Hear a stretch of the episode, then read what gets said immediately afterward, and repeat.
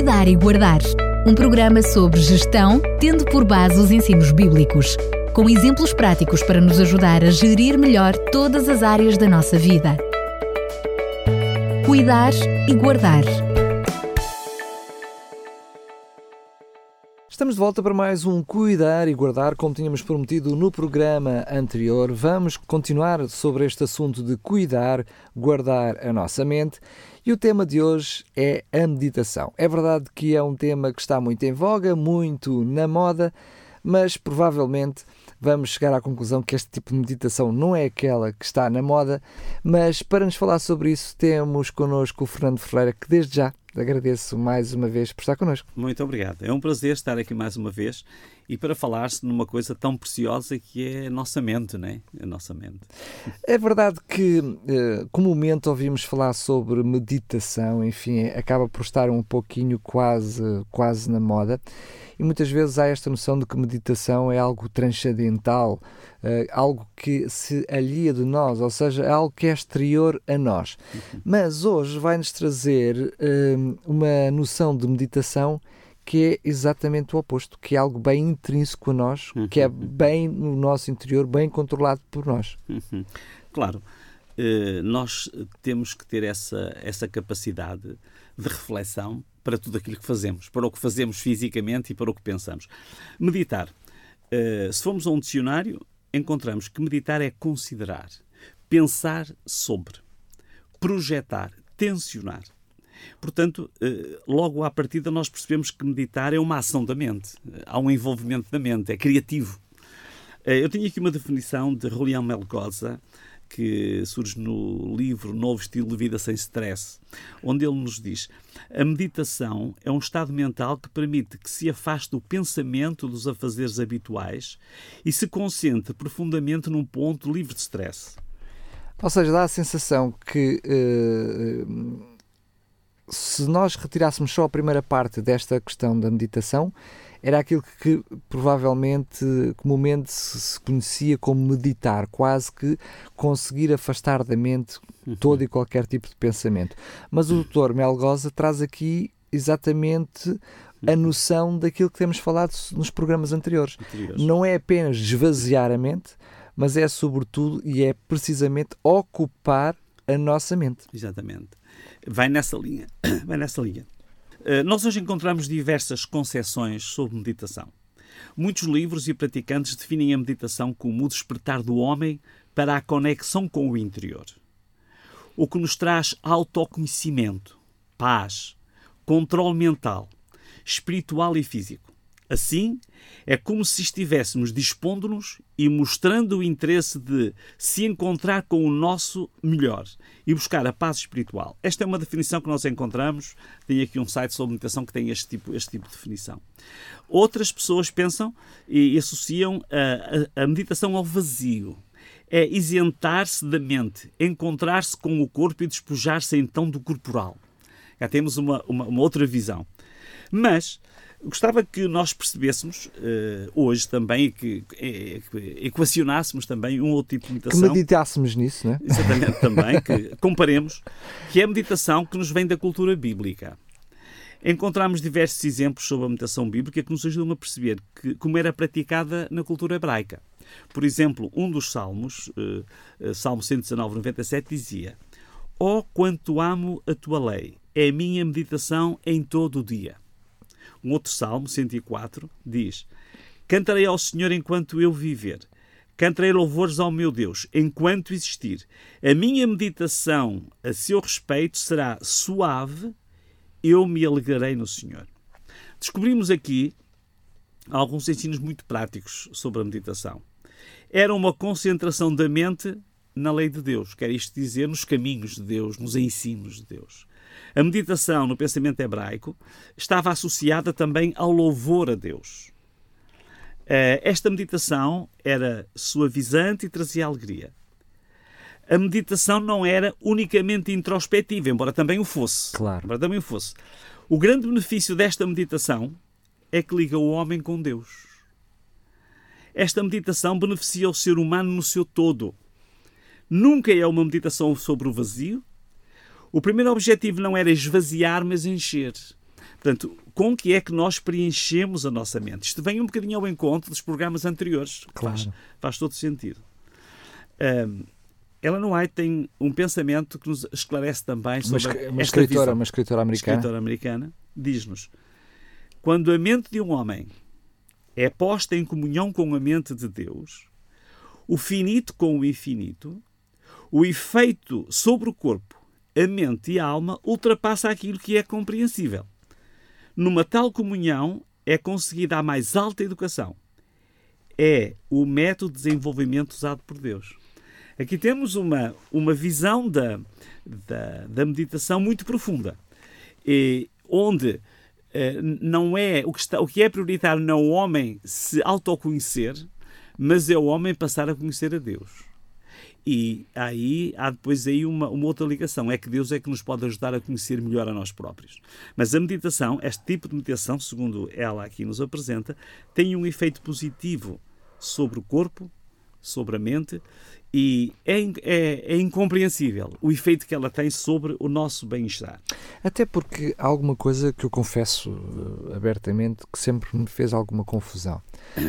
Essa noção de, de meditação, de procurar no nosso interior algo que nos faça crescer, sempre foi algo estranho para mim, porque eu sempre raciocinei desta maneira: se eu quero crescer, se eu quero uh, aprender, se eu quero uh, evoluir, se eu quero aumentar o meu conhecimento, enfim, estou a procurar o maior número de palavras uh, para trazer, para ser o mais lato aquilo que eu quero dizer. Uhum.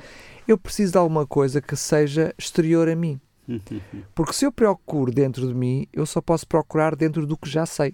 Dentro, dentro do que, que, eu sou, de, que eu tenho, que eu tenho, que eu conheço. Uhum. Portanto, eu só consigo evoluir na medida em que eu penso, eu medito naquilo que é exterior a mim. Quando estudo sobre um determinado assunto, quando leio, quando aprendo alguma coisa, eu estou a enriquecer, eu estou a aprender, estou a evoluir.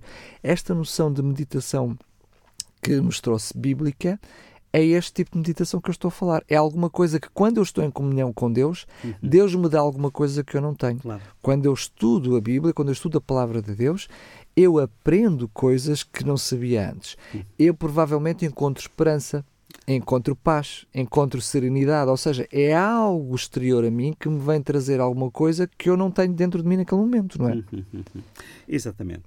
Uh, portanto, uh, a meditação, uh, este tipo de meditação, eleva-nos, faz-nos ultrapassar as nossas barreiras, os nossos, os nossos limites e, como dizia, como líamos há instantes, é que a, a mente humana é posta em comunhão, em ligação com a mente divina. Eh, o livro de Jó também dizia: Une-te, pois, a ele e tem paz, e assim te sobrevirá o bem. Esta, este é o tipo de meditação uh, de, de, inspiração bíblica e cristã. Ou seja, mas esta paz não é intrínseca a si mesmo de pensar em, pensar em Deus. Uhum. Ou seja, não é porque eu penso em Deus que vou ter paz. Na medida em que eu penso em Deus, Deus me dá paz. É? Eu encontro nas palavras da Bíblia, ao estudar a Bíblia, eu encontro nelas palavras que uhum. me vão dar esperança, claro. que me vão trazer esperança.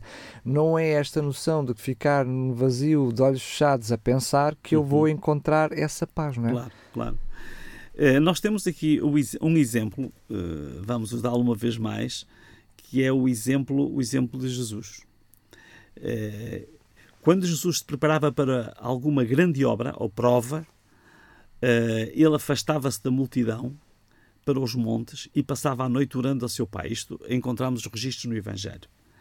Uh, White, que há bocado citámos, diz-nos a sua felicidade encontrava-se nas horas em que estava a sós com Deus e a natureza. Sempre que lhe era concedido esse privilégio, afastava-se do sítio em que trabalhava e ia para o campo meditar nos verdes valos, entreter comunhão com Deus na encosta da montanha ou entre as árvores da floresta. Portanto, vemos que esta, este tipo de meditação é praticado, era praticado já nos tempos do Antigo Testamento, portanto no, na cultura hebraica, e o próprio, e o próprio Jesus Cristo eh, praticava esta meditação. Ele afastava-se em contacto com a natureza, é verdade, mas o objetivo dele era fazer silenciar as vozes que poderiam eventualmente perturbar e estar em comunhão, em comunhão com Deus. E eu vou mais longe. Se Jesus, que era Jesus, precisava deste tipo claro. de meditação e precisava deste tipo de apoio, de auxílio, uhum. Eh, nós ainda precisaríamos mais, claro. Claro, claro, claro. Eh, eu diria que, em conclusão, que nós vivemos numa sociedade com um estilo de vida cada vez mais desgastante. E desresgrado também. É? Exatamente. A maioria das pessoas tem assumido um estilo de vida cada vez mais afastado das práticas que tradicionalmente visavam cuidar da mente e do espírito. Mas a necessidade espiritual está lá. As pessoas têm necessidade de meditar. As pessoas que, no uso da sua liberdade, a dado momento optaram por não serem crentes, normalmente procuram alternativas, estão a descobrir uma espiritualidade que é humanista, em vez de uma ligação ao Deus Criador que conhece bem as necessidades mais escondidas do ser humano. Portanto, há esta, este fenómeno na nossa sociedade. Hoje são oferecidos os mais diversos tipos de meditação. A nossa sociedade tem sido premiada por incontáveis filosofias e meios para proporcionar momentos de meditação. Está comprovado que o ser humano precisa de cuidar da mente e do espírito.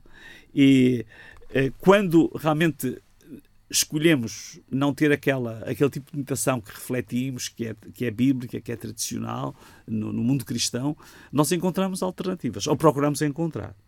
Está na nossa mão o direito está, na mão, está no direito de cada um exercer a, eh, a escolha do tipo de meditação que quer fazer. Pode meditar para se encontrar consigo mesmo, pode meditar para se encontrar com a natureza, pode meditar para procurar o vazio e pode meditar na natureza consigo para se encontrar com o Criador. Portanto, são opções. Eu prefiro a última, não? Cada um terá que fazer a sua escolha. Na verdade, eh, é um exercício consciente. Quer dizer, nós temos de ter a noção de que estas coisas são escolhas que nós fazemos e que poderemos, eh, devemos escolher o tipo de meditação que desejamos. Eh, Shakespeare dizia: palavras sem reflexões nunca ascendem aos céus. Portanto, ele, que era um grande pensador, fala, fala na reflexão, na meditação, no pensamento. Vale a pena ponderar bem para escolher o melhor é, é, importante que escolhamos sobre o que meditar.